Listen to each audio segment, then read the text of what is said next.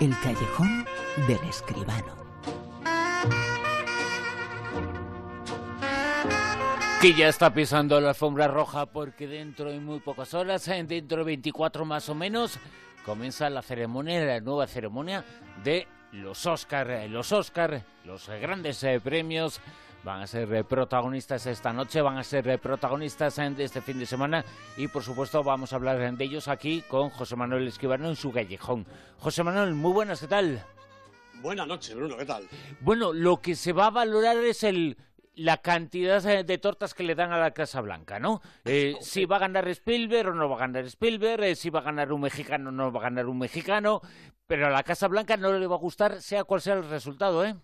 Pues seguro, hombre, algo habrá que decir al habitante de la Casa Blanca. Yo creo que esa es una, uno de los elementos fijos de esta edición número 90, Bruno. Nada más y nada menos, ¿eh? 90. y, y otro, pues por supuesto, la reivindicación femenina que no cesa y que no debe cesar tampoco, porque la verdad es que lo que se está viviendo es francamente escandaloso. Entonces yo creo que esos son dos elementos por parte de Jimmy Kimmel, nuevamente presentador de, la gala, y por parte de algunos y algunas de los eh, eh, que pasen por, por, el escenario, bien a presentar o bien a recoger los premios, los premios tan deseados todo el año. Yo creo que el cine americano y, el del todo el mundo, ¿verdad? Porque hay categorías para todos. Está pendiente de esta ceremonia que se va a celebrar, como tú dices, dentro de 24 horas, poco más, y que durante todo el año todo el mundo está esperando que llegue ese momento y a ver si, primero, su nombre está en alguna papeleta y segundo, a ver si alguien dice ese nombre para subir al escenario a recoger la estatuilla dorada, el momento mágico de cualquiera que se dedique al cine. ¿Y qué película crees eh, tú que puede ser eh, la gran ganadora? La gran ganadora, yo creo que es mucho decir, porque me parece que la cosa va a estar bastante o regularmente repartida.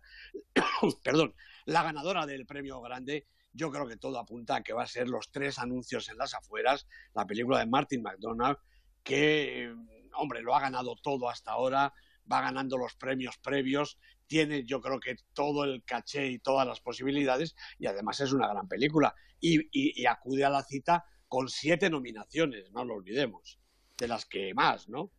Es eh, la película que hasta ahora ha ganado los eh, grandes premios, es la gran favorita, pero también está ahí Spielberg, eh, también está ahí el cine mexicano, ahí hay muchas películas, Guillermo del Toro y por supuesto el hilo invisible. Son las otras grandes favoritas, ¿no? Sí. En unos premios que suenan a, reparto, agarren reparto. Yo creo que sí, hombre, que la, que la cosa va a estar repartida, que puede haber, haber premio para la película de Martin McDonagh, que quizá gane también el Oscar al mejor guion original, porque no está nominado como director. Entonces, eh, bueno, pues su guion, aparte de eso, es un buen guion en los tres anuncios en las afueras, ¿no?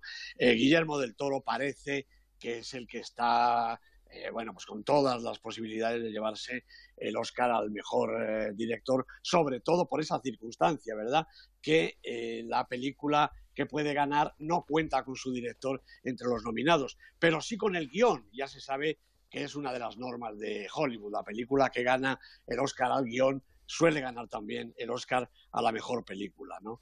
Eh, bueno, Gary Oldman y Francis McDormand parece también, también lo han ganado todo hasta ahora, parece que son los favoritos para llevarse las estatuillas a los mejores intérpretes protagonistas y Sam Rockwell eh, también ganó el Globo de Oro, también por los anuncios en las afueras. Y aquí yo creo que Alison Janney, la secundaria, la madre de la protagonista en Yo, Toña, puede tener eh, una posibilidad importante. Es una grandísima actriz, ha ganado otros premios y le falta el Oscar. De todas maneras, fíjate, yo eh, esta tarde cuando preparaba un poquito estos papeles, pues he estado mm, haciendo un ejercicio de ver cuáles son las películas que aparecen como favoritas y cuáles son modestamente las que me gustaría a mí que ganaran. Y la verdad es que no coincidimos en casi nada. Debe ser que yo lo hago muy mal, porque aparte de Alison... O, eh, muy bien, ¿eh? También.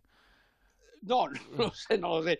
Pero bueno, hay cosas... Hombre, eh, la música, pues la, la, banda sonora de La forma del agua de Alexandre Desplat es fantástica. A mí es la que más me gusta y también parece que es la que parte como favorita, ¿no? Pero por otros lados, pues no, yo quisiera que ganara el instante más, eh, eh, perdón, el, el hilo invisible, que ganara también su director Paul Thomas Anderson y que ganara Daniel Day-Lewis, es decir, que el hilo invisible hiciera un triple importantísimo. Creo que no va a ser así, por más que a mí me guste. Y lo español muy ausente en esta ceremonia número 90 de los Oscars, ¿no?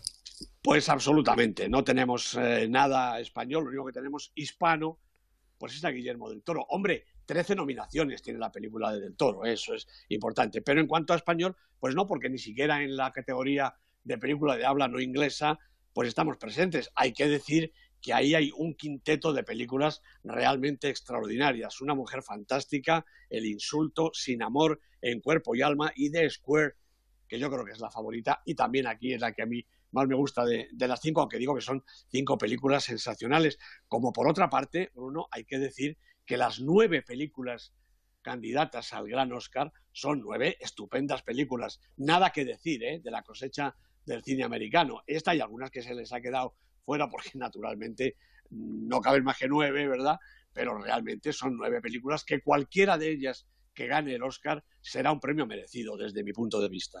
Sabremos eh, dentro de 24 horas, eh, comienza la ceremonia, sabremos eh, cuál es la película ganadora, el director ganador, los intérpretes y los comentaremos, por supuesto, con Escribano, con José Manuel, que esta noche hace la crítica, el comentario de la película La Última Bandera. ¿Sabes qué me alucina de ti? No lo sé, soy bastante alucinante. Le dejas las llaves de tu bar a un tío dormido sobre la mesa de billar. Ya. Te subes a tu coche, me llevas al quinto pino y no sabes ni a dónde vamos. Hacéos la pregunta. ¿Estoy dispuesto a rendirme a Dios? ¿Qué coño ha sido de Müller el machaca? ¿Bebedor empedernido o jugador? Servimos en el ejército con vuestro pastor. No los he visto en décadas. Representan una época oscura de mi vida. Es por mi hijo por lo que vine a buscaros. Se alistó hace un año y hace dos días me dijeron que lo habían matado. Lo entierran en Arlington y me preguntaba si me acompañaríais. Vietnam y algunos de los fantasmas eh, más importantes de la Pues historia sí. reciente de los Estados Unidos eh, presente en esta película, en la última bandera, José Manuel. Verdaderamente porque nadie como los americanos para darse zurriagazos en su propia espalda. La última bandera es la nueva película de Richard Linklater, que también ha producido él junto con Ginger Slade y John Sloss. El guion es del propio Linklater junto con Darryl Ponixan, que es el autor de la novela de la que parte la película, y estos tres protagonistas a los que hemos oído en su versión doblada, desde luego, Steve Carell, Brian Cranston y Lawrence Fishburne. Bueno, como digo, es la nueva película de, de Richard Linklater, muy conocido, un director versátil, original, siempre interesante. Recordemos que suya es la trilogía antes de, antes de amanecer, de atardecer y de anochecer. También las incisivas Escuela de Rock y Fast Food Nation y la extraordinaria Boyhood, una película que todos recordamos hace un par de años. La última bandera, la última bandera ondeando, dice el título original, con evidente mala uva, lo comprenderán quienes vean la película, parte, como decía, de la novela de Darryl Ponixan y a su vez es una especie de continuación de El último deber, la película de Hal Ashby del año 73, otra realmente magnífica película. Bueno, los protagonistas pues quizás sean los mismos, después de perderse la pista durante más de 30 años. De hecho, cuando Doc llega al bastante cutre bar de Sal, a este le cuesta reconocer a su antiguo compañero de armas, veterano de Vietnam como él. Y también tiene que esforzarse para hacer lo que le pide Doc, ir a buscar a quien completa el trío, el violento Müller, una auténtica fiera de la guerra. Al final, Sal accede y encuentran a Müller.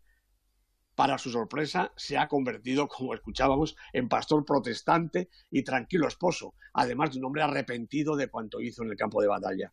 A Doc le cuesta todavía más trabajo convencerlo para que acceda a su petición, que por fin sabemos, como hemos oído en el tráiler, que se trata de acompañarlo al entierro de su hijo muerto en Irak. Y primero rescatarlo del propio ejército, que quiere darle honores fúnebres de héroe y enterrarlo en el tristemente famoso recinto de Arlington junto a los miles de caídos compatriotas. Doc se niega a ese homenaje, que le duele en lo más profundo, y prefiere llevar el cuerpo de su hijo a su pueblo y dejarlo en el cementerio local. Eso provoca un gran disgusto en las autoridades militares que están decididos a que el joven reciba el tratamiento que ellos creen digno de su supuesta heroicidad y sacrificio por la patria. Y el relato se convierte en una road movie, una película de carretera, en la que los tres antiguos soldados se trasladan por diferentes medios y de distintas maneras, acompañando o persiguiendo al ataúd con el cadáver del hijo de Doc. A lo largo del viaje, volverán a reconocerse, tendrán oportunidad de redimirse y, sobre todo, cuando las circunstancias reales de la muerte del joven salgan a la luz, podrán expresar sus auténticas emociones y reafirmar sus valores acerca de la vida, el compañerismo y el sentimiento de pertenencia a una nación que con tanta frecuencia manda a sus mejores hombres a pelear hasta morir en causas que ni comprenden ni comparten. La última bandera quizá no sea tan redonda como la precedente de Ashby, pero es un canto amargo a la fraternidad y al valor de la verdad, tanto como un duro alegato contra el patrioterismo y la exaltación militar. Y, desde luego, una lección de cine de estos tres grandes de la pantalla, Carell, Fishburne y Cranston, artistas excepcionales, Bruno. Y excepcional también, eh, junto a la última bandera, que ha sido la crítica, el comentario este fin de semana de José Manuel Esquivano, Vamos a ya con algo excepcional que es el Super 10. La lista, la gran lista que sitúa esta semana en el puesto número 10. Pues sigue en el puesto 10 el cuaderno de Sara, la película española de Norberto López Amado, con Belén Rueda, cuatro semanas en la lista. 9. 50 sombras liberadas. Serán liberadas, pero van cayendo poquito a poco por el Super 10 en su tercera semana. Han caído dos puestecitos. Jamie Dornan, Dakota Johnson, igual se despiden de la lista. En el 8. Sin amor, continúa aquí después de cinco semanas la espléndida película rusa de Andrei Ziagintsev, un dramón sensacional, una película digna de verse. En el puesto número 7. Pues Black Panther, esta pantera negra de Ryan Coogler, con Chadwick Boseman, Lupita Nyong'o, dos semanas en la lista, ha bajado un puesto. En el 6. También ha bajado un puestecito La forma del agua de Guillermo del Toro en su segunda semana. Veremos a ver si mañana tiene un éxito grande y la película vuelve a subir. En el puesto número 5. Pues de Florida Project de Sean Baker eh, con Brooklyn Prince, eh, Willem Dafoe. Willem Dafoe está nominado, sería grandioso que se llevara el Oscar al mejor actor secundario en este caso, porque es un actor realmente sensacional. Es una de las películas eh, también importantes eh, de esta temporada, nos ha hablado mucho en las últimas eh, semanas de ella, pero es una de las grandes obras de arte del mundo del cine en estos tiempos, ¿eh? Absolutamente, con toda seguridad. En el puesto número 4. Lady Bird, la película de Greta Gerwig, está, está nominada, la película, la directora y su, y su protagonista, Saoirse Ronan. Primera semana en la lista y es la película de la semana en el Super 10. En el 3. Tres anuncios en las afueras, la película de Martin McDonald, ya hemos hablado todo sobre ella, siete semanas en la lista. En el 2 del Pentágono, la opción de Steven Spielberg de poner a su película en todo lo alto ganando un Oscar. Veremos, a ver, lleva seis semanas en la lista y repite la posición. ¿Y qué película se encuentra en este fin de semana de los Oscar en el puesto número uno? Pues la misma que la semana pasada, El hilo invisible, precisamente, de Paul Thomas Anderson, Daniel D. Lewis, palabras mayores, Bruno. Cuatro semanas en la lista, todas en el número uno, esta película sensacional. El hilo invisible sería una gran eh, noticia y tú la celebrarías, ¿no? Que fuera la película ganadora mañana en los Oscars, ¿no? Absolutamente, me encantaría. Es difícil, ¿eh? Porque no es la película que guste, pues digamos, a todo el mundo y a lo mejor tampoco a los académicos de Hollywood, que no sé si entienden mucho de cine, Bruno. ¿Qué vamos a decir? Y no sé si los académicos de Hollywood entienden mucho de cine, pero sí sé que, por ejemplo, una de las eh, películas con las que se dio a conocer eh, Daniel de Lewis en nuestro país, en el nombre del padre, no se podría rodar ahora, ¿eh? Por, lo menos ah, aquí. pues pues seguramente eh, se podría rodar allí, la podríamos estrenar y lo mismo alguien la denunciaba y la retiraban de la cartelera. Igual se iba a ver a Francia, ¿no? pues igual, igual. Qué pena, ¿eh? Qué, mundo estamos viviendo y sobre todo el mundo del arte lo está sufriendo, ¿eh? ¿Eh? Verdaderamente, el mundo del arte yo creo que el primero de todo, con unas actuaciones realmente eh, extrañas, vamos a decir, para no cargar las tintas, y que no nos quiten el programa nosotros también, Bruno. José Manuel Escribano, en su callejón, como siempre. Muchas gracias. Un abrazo, Bruno. Hasta luego.